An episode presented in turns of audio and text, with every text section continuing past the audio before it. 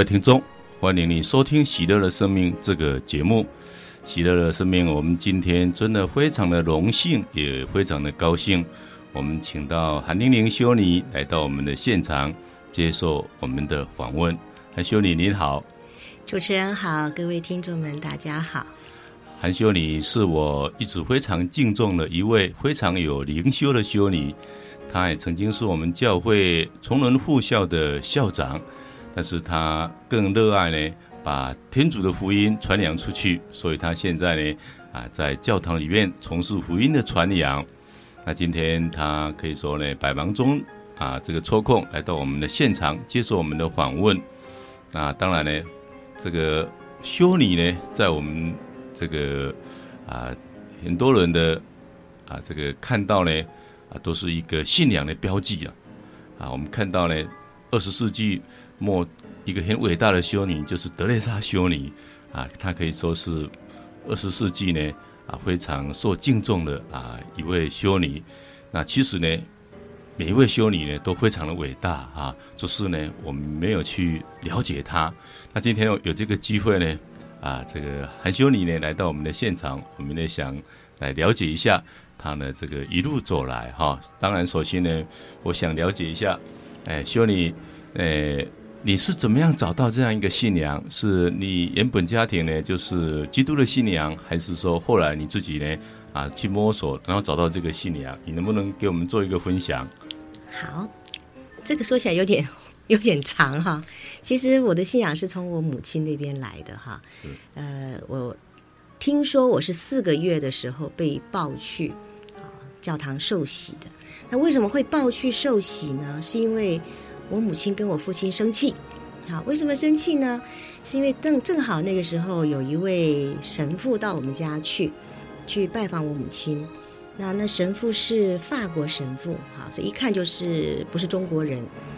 那我父亲是一位这个儒家思想的忠实的拥护者，哈，所以他会觉得说，怎么会有一个洋鬼子哈到我们家里头去了？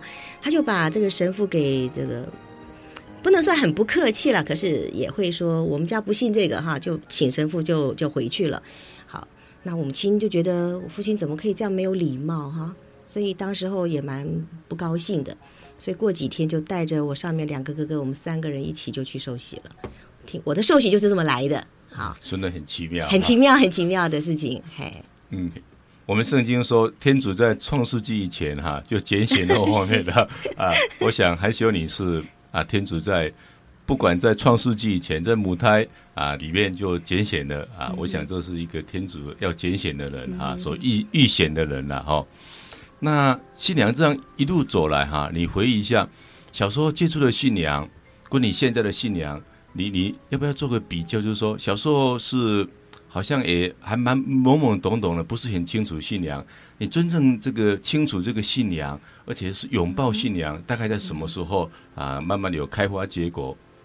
哦，小时候几乎是没有信仰哈，因为虽然我们去受洗了，可是呢，因为呃母亲总是不要让家庭的冲突性太强啊，所以我父亲他不不接受。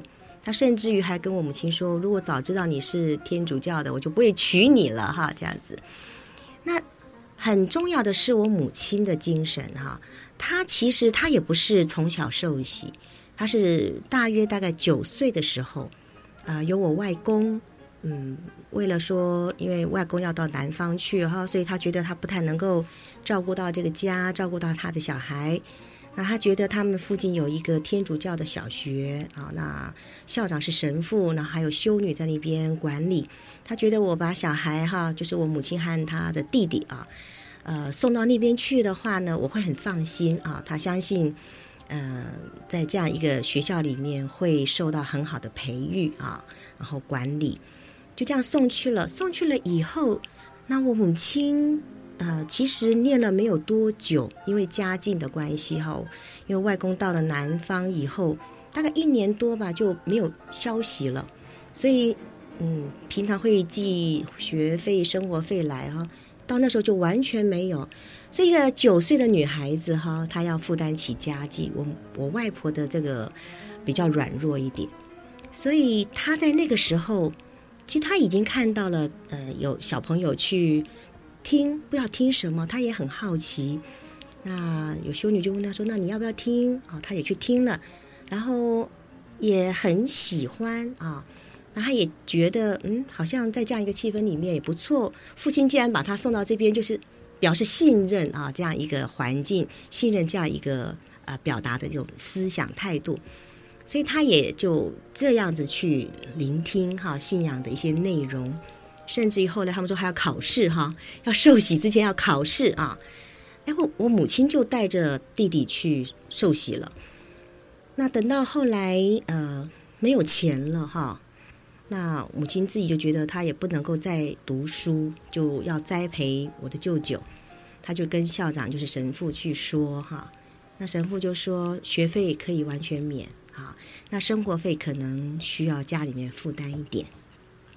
所以我母亲九岁的时候就开始接一些工作回来，在家里面做哈，挑灯夜战这样做的哈。那一个月到，他就把生活费拿到学校去，就交给神父。神父表面上是收了，哈，然后也登账了。可是呃，等到一会儿，他就把我母亲就就叫到他的办公室里面去，他又把那个钱还给我母亲，就是很呃照顾一个孩子的自尊心。那修女也会不时的就会拿一些衣服啦，一些呃食物啦，哈，就是包一包哈，就叫我母亲带回家。所以她那个时候，她觉得她受到教会很大很大的恩惠。这是她一路走来，虽然她有很呃中间过程里面很长的一段时间没有接触到这个天主教的信仰啊，可是信仰为她来讲是很深的。她从她的生命的经验里面去感受到。人对他的爱，然后这个爱是从天主来的。是，那这样一个爱，我想在小时候他应该啊是你们一个很好的典范。你们在母亲的身上有没有看到啊这个天主的这个信仰的种子在在你母亲的身上？哦，我母亲是无怨无悔啊，然后她会管教我们，可是你可以看到一个母亲，她对子女的那种全然的照顾，我们。尤其我是女孩子，从小身体不是当时候不是很好，呃，有时候生起病来哈，三两天都不能下床的。她可以说是二十四小时在旁边，她也不会睡觉。等到我病好了，她也瘦一圈。从小是在这样气氛里面长大的，是在一个爱中长大哦。对。那我我也蛮好奇的，就是说，哎，诶，因为在社会上要当修女的人真的不多了哈。啊，选择修女这样一个工作哈，这样神圣的这个召教的哈，真的不是很多。我我只能说，嗯，可能是逆流而上的人啊，大部分的人都是顺流而下，对不对哈？那修女，你是在什么样一个情况之下，哎，你下定决心说，我想当一个修女啊，跟随耶稣基督，能不能跟我们做一个分享？一方面，这个可能是一种心灵的感召了，哈。呃，你可能你在信仰当中，你在跟天主的一个心灵的呃交谈当中，你会体会到一种召教啊。那另外呢，也是在在当时候我呃看到教堂的一位修女的典范是好，那我就觉得哎，这修女很喜乐。那他也跟我们这些那时候还算年轻哈，跟年轻人在一块儿哈。然后你看到他的时候，他也会工作哈，工作的很认真呐哈。可是你就感觉到说，哎，修女就是一个呃，真的怀着嗯，她全副的心神哈，可以为人服务的。呃，她是为大家而啊服务的啊。然后她是那么喜乐。那时候对修女其实不是很清楚啊，可是我们知道说哦，修女是没有什么财产啊，没有这些外在的，可是她却还是那么喜乐。那我们在工作的人哈，拥有很多东西的时候，常常还不像她那么喜乐。那我就会觉得，哎，为什么哈？那有时候闲谈当中也会稍微问一问修女啊哈，他们的生活比较粗浅的了哈。那那时候我就会觉得，嗯，如果我也过这样子的生活。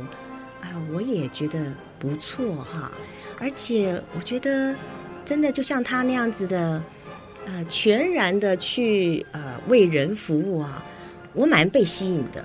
是，所以你被那一种，呃，好像无怨无悔的奉献，而且又很喜乐这样一种呢啊，不管是。哪一种态度或是生活所吸引的？对。那你有没有感觉当时这个修女穿的白色衣服啊，实在是啊非常的这个纯洁啊，就像天使一样，这种气质有没有被这种气质所吸引？呃，以前很多人当这个小女孩的时候啊，会被这个修女这一种啊这个纯洁无瑕的这种啊气质呢所所吸引。你有没有被这种气质所吸引？我小时候从来没见过修女，所以小时候倒是没有哈。不过，呃，真的呃，见到这样子的修女，我会觉得，嗯，真的可以看到是在呃社会当中的一一股蛮纯洁的力量啦。嘿，是这样一个气息，的确也有吸引我的一个一个可能性啦。可是好像不是那么的强烈。好，我真的是从他们的生活。好，他们所呈现出来的那样一个言行哈，我就觉得我我想要像他们这样子，是还愿意有这样一个为人而生活的、为人而服务的这样一个情况。好，我们真的谢谢韩修女啊，真的韩修女呢啊很有智慧。其实一个人呢最重要就是他能够为别人服务奉献，而且。啊，这个奉献之后还能够很快乐，真的，这个才是最不简单的，也是，呃，最富有的了哈，最富有。当然，这样的一个人必须要内心他非常的圆满，而且内心非常的丰富，他才能够活出这种姿态、这种态度来。好，我们谢谢修女第一段接受我们的访问，我们先听一首歌，我们再来做第二段的访问。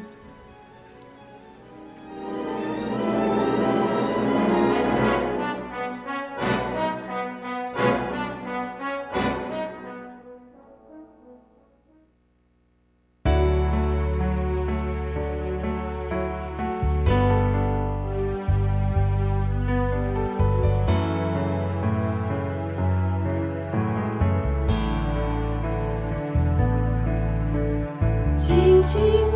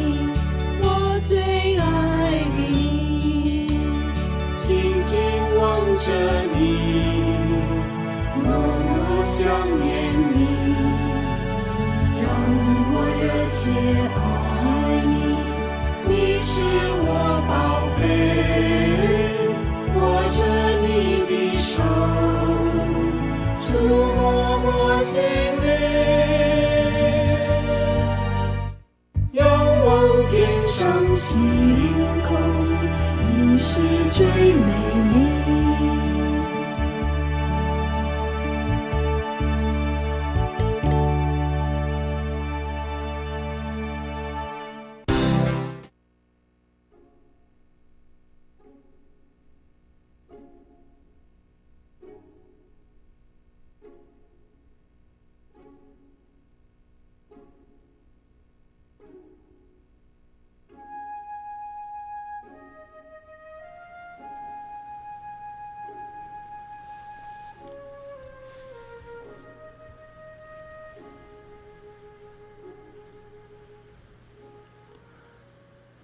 各位听众，欢迎你收听《喜乐的生命》这个节目啊！喜乐的生命，我们今天非常的高兴，我们请到了韩修尼来到我们的现场，接受我们的访问。那我们都知道，一个基督徒，诶，在生命中，我们因为耶稣基督住在我们内，我们已经不是我们自己在活，而是耶稣基督在我们内活，所以我们会在生命中不断的更新。那我现在也要请教一下。啊，这个韩修女，诶，在你的这个信仰当中，你有没有感觉啊？借着耶稣基督，你的生命也在改变当中。我想应该改变蛮大的。是是，你愿意不愿意跟我们做个分享？比如说你的过去跟你的现在啊，有没有一些什么不一样的地方？嗯、呃，在接触信仰哈之前呢，其实我那时候的生活其实是蛮优渥的。呃，我在学校教书，啊、还蛮算被长官呃器重的哈，因为我也很认真、很努力，因为这是我的人生的态度哈。那我教的又是国文，国文就是教导学生哈，我们怎么样的言行哈、举止都要呃学习这样一个先生先贤古圣的这些的呃他们的标准啊哈，呃他们的榜样，所以我自己本身也奉行。那在家里面呢，我是因为那时候跟我父母亲住哈，所以我是家庭里面的中心啊，那很被关怀、很被照顾的。可是那时候你会觉得你的生命里面会有一些某个角落是，是你没有办法去填补完的，就是它是一个比较空的一个情况啊。不能说是空虚哈，而是觉得你总觉得好像在内心深处有一个地方是是你碰不到的，你摸不着的。所以其实当时候生活真的很好，我的人际关系也很好。你总是觉得你缺了什么，好像有所缺欠。对，哎，好，总觉得。然后再来就是说，你对你的生命的态度就是啊，尽心尽力的做哈。你面对一件事情就是要负责任。然后呢，未来的发展你就是要很努力的去求取啊。那可是求取这些的目的是什么呢？那只是说站在一个社会人的立场去看这些事情好了。那我今天尽心尽力的是为了啊，我把我自己的这个生命的原则啊奉献出来了就对了。可是本身到底含有什么真正的价值意义？好像那是碰不到的。呃，所以在接触信仰之后，我同事都觉得很奇怪，说：“哎，好像他们几个好朋友在那边偷偷的在那边猜哈，说我最近是不是有什么改变？还有人说是不是我谈恋爱了哈？然后跑派代表来问我哈，你要说实话。我说没有啊。他说可是最近看你总是那样子的喜乐。”以前你也跟大家非常的好啊，然后也会说笑。我们那时候国文老师是非常的好的姐妹淘哈。可是他们觉得你最近不一样，你真的散发出来的气息，我们觉得你好像在谈恋爱。我说哦，可能我最近常常在教会里面参加一些活动，也接触一些人啊。当同事这样问我的时候，我也会去思考说，哎，为什么我给人的感觉是不一样了？我突然发现，我找到了生命的中心，我突然变得踏实了。然后我也觉得，我每天的生活，我面对家长，面对我的学生，突然开始有意义了。我觉得我在做一个爱的传递的工作，所以我以前教书，学生都也很爱我，也很怕我，因为他们知道我太有原则了啊。然后我上课的时候，我是导师，我不太会呃呈现很温和的一面，就觉得就是要管教哈，学生就是要。那呃，去好好的引导他们，那对他们的关怀是真的有哈，他们可以感觉到我真的很关爱他们，可是不是他们以为的那种，好像很呃跟他们打成一片的那种方式。哎，可是接触信仰以后，我发现我整个的人变得柔和了啊，真正可以在任何一个点上面去散发出关爱的气息。以前我自己比较紧啊，会觉得担心我如果没有这样子的管教的话，学生会不会变坏啊？所以从那个时候开始，学生也感觉到。我记得第一次我在上课里面哈，面对学生这样子呈现出很发自内心的喜乐，笑了，学生在下面看呆了。我才发现以前我原来是这么严格的管理他们的哈。那时候开始到现在的学生，他们还会跟我联系哈。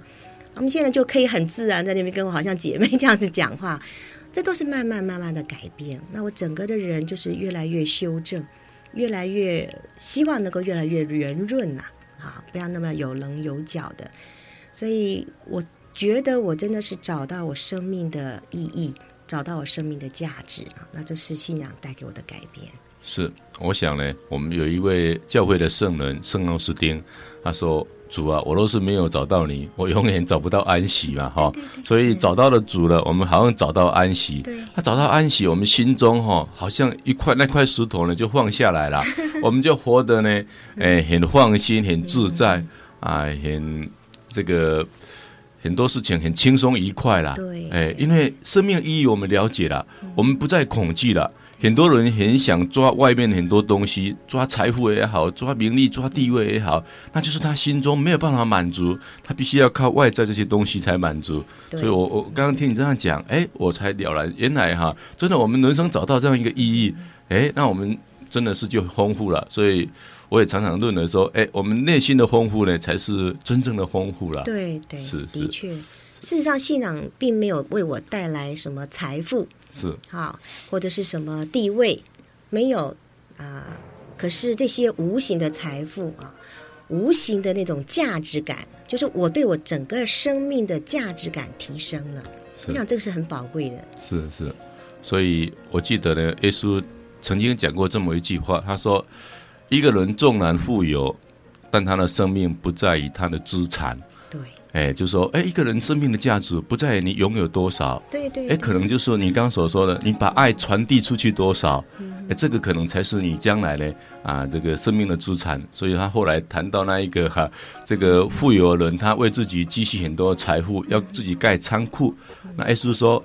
哎呀，这个糊涂的人呐、啊，你为什么为自己积蓄财富呢？你为什么不在天主的面前积蓄财富呢？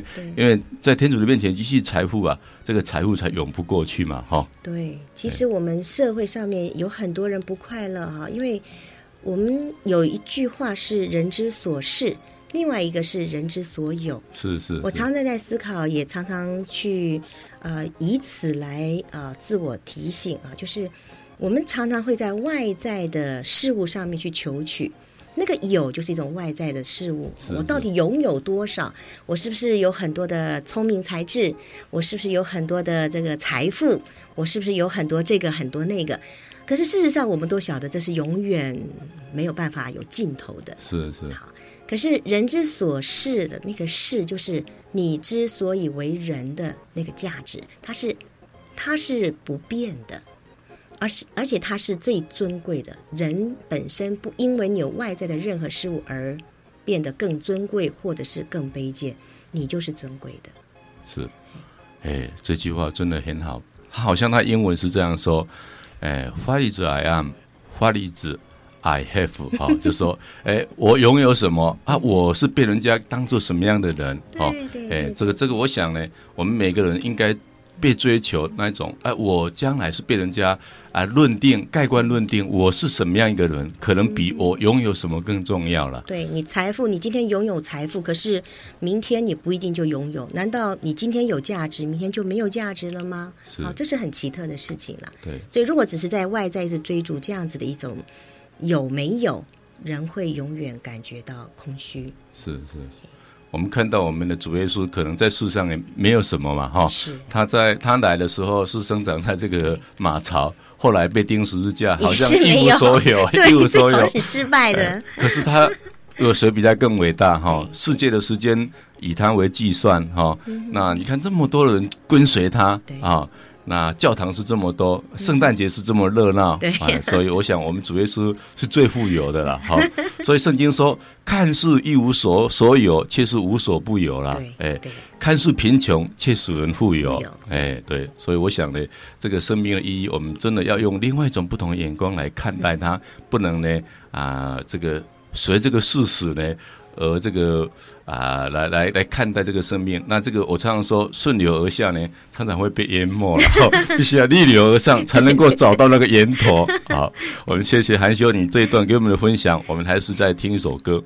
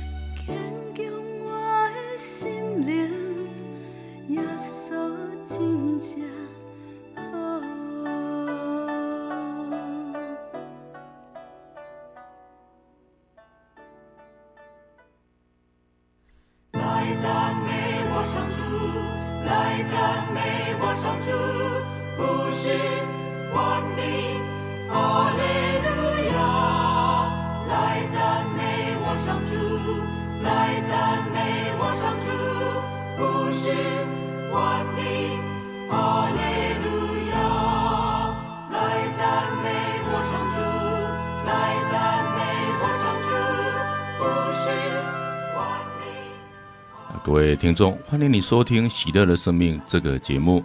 啊，喜乐的生命，我们今天非常的高兴，我们请到了韩玲玲修女来到我们的现场，接受我们的访问。啊，韩修女最近在我们教会啊啊推行一个这个美满婚姻的一个啊这个讲讲座啊一个讲习，就是为了家庭的一个美满婚姻呢啊来努力的推行呢，使家庭能够越来越幸福。那我我们都知道呢，现在家庭呢真的出了一些问题。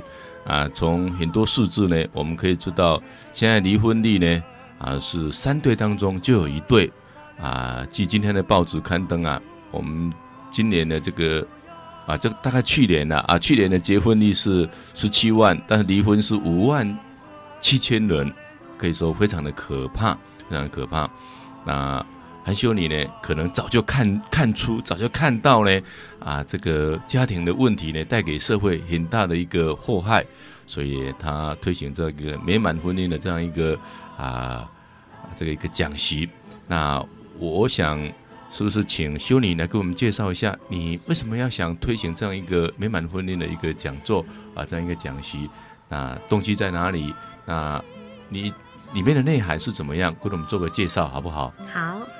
呃，今天其实真的很高兴啊，看到新闻播出这样一个呃消息啊，立法院终于通过了。其实这是呃近三年的时间哈，之前我就已经知道有这样法案送到立法院，可是呃好长的一条路哈，快要三年才真正通过哈。呃，会接触到这样子的一个活动哈，这个叫做。呃，在一般来讲叫夫妇恳谈会，是是，好，我们简称为 M.E.，Marriage Encounter 哈。呃，其实也是很偶然的机会接触，可是接触的时候，我发现，呃，这个是很值得去推动的。呃，因为我之前还没有当修女之前哈，还没有认识天主之前，我就教书。那个时候在教育界里面，就会发现我带班，我当导师。那六年当中接触的学生真的形形色色，可是你总归一句话就是，学生的任何的一种状况，啊、呃，你去探究原因都跟家庭有关，啊，跟父母、跟兄弟姐妹啊，或者是再往往上啊延伸哈，祖父母这些关系非常非常的密切。那学生的状况不太理想，你可以想到的背后一定有他的原因啊。所以，常常你要解决学生的问题的时候，你会觉得很有心无力，你真的会有无力感，因为有很多的层面是你碰触不到的。那时候我就开始真的感受到家庭的重要性。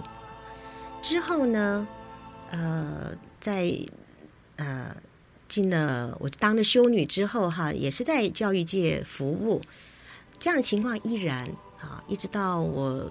大概四年多前，在嘉义市有一次呃校长会议，呃，当时候的市长我还记得是张文英市长啊，在那样一个会议当中，他就提到了，当时候台湾的离婚率是五分之一强，可是我们嘉义市的离婚率就已经是三分之一强了，很可怕的数字啊。所以你看，四年前到现在还一样嘛？啊，刚刚呃，我们主持人讲的这样一个数据很可怕的啊。所以其实家庭生活是非常的重要，它是一切人的一切的根源啊啊！所以呃，当我接触到这样一个 M.E. 的工作的时候，我觉得。对，我们要帮助人，帮助年轻人，帮助社会上的人。如果不去碰触到家庭的话，你是缘木求鱼。所以，呃，接触之后，我觉得那个是义不容辞该做的事情。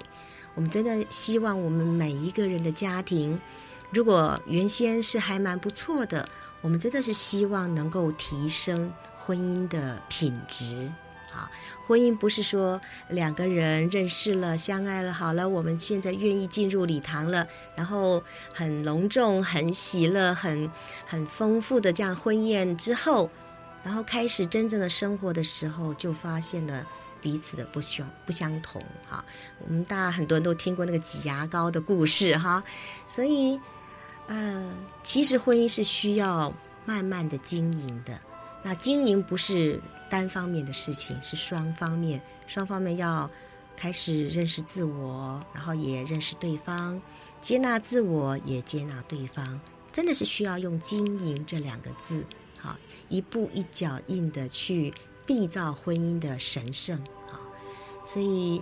从接触到 M 一到现在哈，说实在话，真的很渴望很多人来参加这样子一个为婚姻生活有帮助的活动哈。那么加我们政府现在已经通过这样一个法案，我们也真的希望说能够在这件事情上面能够尽我们一份的力量。只是现在还还看说要怎么样，是不是能够跟和政府能够有所联系、有所合作哈？希望有这样一个机会，真的为所有的度婚姻生活的人尽我们一份力量。是，的确呢，我我想这个婚姻这个问题啊。正如修宁刚刚所说的，的确需要经营。那经营真的就是要用心啊！这个真的是像孙光汉所说的：“有心的地方就有爱，有爱的地方就有美啊！”如果说你没有用心来经营，家庭不可能好的。是，哎，那当然了，我我们看到哈，我们可能一生从小到大学了很多各种部门的这种学问，比如说可能学电脑，可能学英文，哦，可能学钢琴，哎，可能学。法律等等学了很多，可是我们没有学如何当父母亲，对，哎，也可能也没有学如何去跟另外一半相处，对，这样一个学问，哦，对，没错，哎，那假设呢，在结婚之前，我们也不不好好学一下，那这个婚姻是这么重要一件事情，是关系到后代，关系到我们自己切身的生活，那我们怎么样呢？来来面对。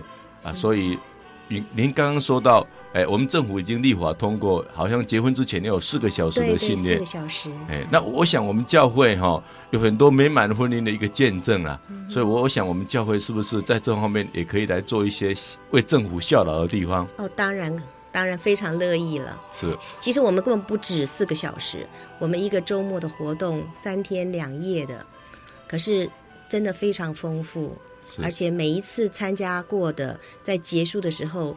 都会觉得收获满满，而且非常感动。这是每一次在他们的他们所填的问卷里面可以呈现的出来。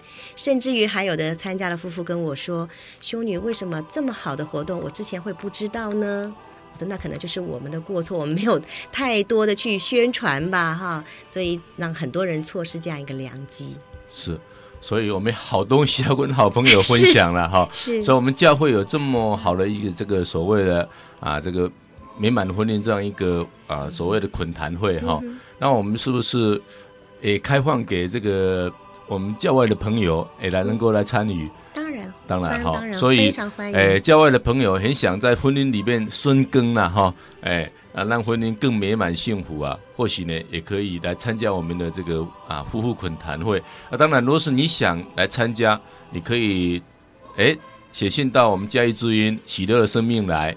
也可以呢，直接跟啊这个嘉义市的民权路天主堂或是斗六天主堂来做联络啊，我们就可以呢为你来做服务了哈。是是是是，好，希望呢我们每个家庭呢都很这个美满哈。那当然，对家庭美满，我想社会问题就减少了。对，没有错。对，哎，那每个人都真的都正常的，这个社会就欣欣向荣了哈。有时候我们会想说，为什么我们会花在啊、呃？以学生来讲，花在补习英文、补习数学，或者是学钢琴、学跳舞，要花这么多的心神啊，去啊、呃、投注心力。可是对婚姻却觉得那只是一个很自然而然形成的生活，这样的态度是不对的。是是。好，来自两个不同的家庭生活在一起，然后孕育的自己的孩子，这是三个家庭了。那这三个家庭，我们需要去更深的经营，它才有可能变成美满的。是，所以我们中国人讲说，齐家。治国平天下，天下哎，家没有齐哈，什么都不是，什么都不是，家都乱了，怎么去治国？怎么平天下？所以一个国家真的要富强，也就是一定一定要家齐了哈，对，哎，才能够国治哈。你事业再美满的话，家庭破碎，其实那是终生的遗憾。对，那也那其实也是人生的失败了，也没有成功，也没有成功。我我曾经以前在教育界也待过一段很长的时间，我曾经听过一个妈妈说，她做工，她跟她的先生做工，努力去赚钱，买了三栋房子给她的三个孩子，结果她这个三个孩子没有好好的教好，很快就把那三栋房 房子都卖掉了，那这个可以说白辛苦一场。对，所以儿女没有好好的教好啊，让他成为。荡子啊，或是啊败家子啊，那你一切的辛苦都是白费。是，哎哎，好，希望我们的所有听众也能够多把一点心思呢放在我们的家庭，让我们的家庭呢更美满健全。那相信呢，你是一个最成功的人。好，我们谢谢呢，还希望您接受我们第三段的访问。谢谢。好，我们再听一首歌，再继续来访问韩修尼。那当然，这首歌呢叫《爱你一万年》，这是我们有有弟兄点出来的歌，很多弟兄点这首歌，我们等一下为他播放一下。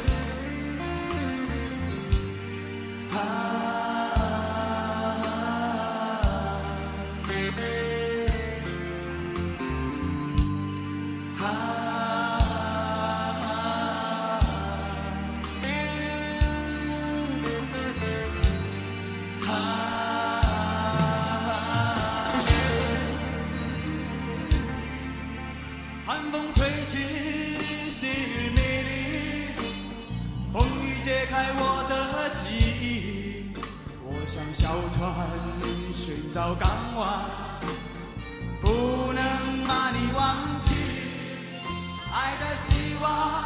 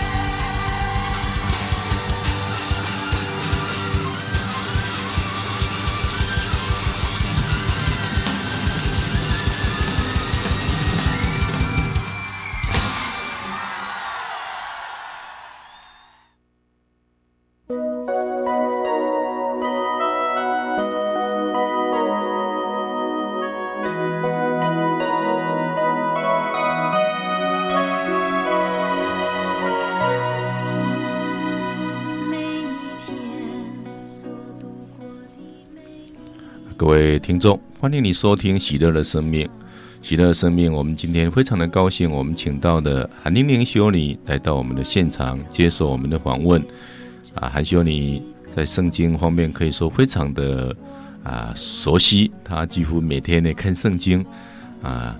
那当然呢，他要讲圣经呢，讲不完。那 我只请他讲 两到三句啊，他所喜欢的圣言啊，为什么喜欢这个圣言，也给我们稍微做一个解释，好不好？好，呃，圣经真的很丰富哈，呃，我喜欢的真的很多哈，所以呃，今天分享看看是不是两三句圣言啊？呃，有一句是在旧约圣经里面，有一位先知啊，叫欧瑟亚，他在里面描述的一句就是：“我喜欢仁爱胜过祭献。”我很早就很喜欢这一章哈，这一节。呃，我想任何宗教都会有一些祭献的行为啊。那我们每一个人在生活里面，每天如果你比较有心的话啊，像父母亲为他的子女哈奉献出他的时间，奉献出他的精力。那我们人呢，为工作也奉献出我们的心神哈。可是，在奉献的时候，我是不是怀着一颗仁爱的心，怀着一颗真的是我愿意。更爱你的心去做这样一个行为啊，所以行为是我们每天在做的，可是行为里面所蕴含的精神更可贵啊。有时候我们呃很自然的去呃做我们例行性的工作，可是人看不到你的关爱啊。那真的是带着关爱的眼神、关爱的行动去做一件小小的事情，也会感动人心。我想天主喜欢啊，这是。天主喜欢的是人的内心所呈现出来那样一个深爱的精神哈。那另外一句呢，是我很感动的哈，也是在旧约里面哈。其实，人很多人都以为旧约是很严厉的哈，其实不是的哈。这一段也是一位先知叫依撒伊亚先知哈，他里面讲的，你看听听看他有多美。他说：“呃，我以你的名字召叫了你，你是我的。”你在我眼中是宝贵的，是贵重的，我爱慕你啊！天主对人说的话，我看到这一段的时候，我真的感动得不得了。我说，哇，不得了啊！天主这么崇高伟大啊，创造了宇宙万物，我们人类，可是他今天竟然对这样子一个很微小的人哈，常常犯错的人哈，或者是呃能力。都有限的人哈，就是有限度的人，他竟然说出来是“你是我的”，就是就像父母亲一样，这个小孩是我的哈。然后你是宝贵的，我爱慕你。哦，我突然感觉到我是这么的尊贵，我是这么的受到宠爱哈。我在他的眼前是这么有价值，所以我第一次看到之后，我就待在那边待了很久哈。那还有一段是我在呃发终身愿的时候，呃我的一个卡片上面写的哈，就是那信了由上主传于他的话必要完成的是有福的。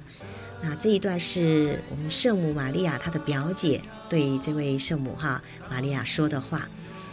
的的确确，圣母的行为是在她完全不是很清楚的状况之下，她聆听天主对她的召叫。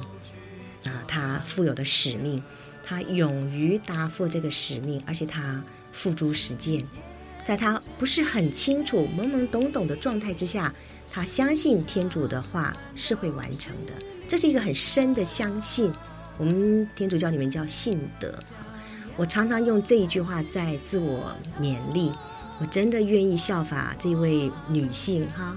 这位很尊贵的女性，她对天主的那样子一个全然的投身、全然的委顺、全然的相信啊！所以这是呃跟大家分享哈这三句话哈，希望呃为大家有帮助哈。谢谢。好，我们非常感谢呢，修女这么丰富的分享。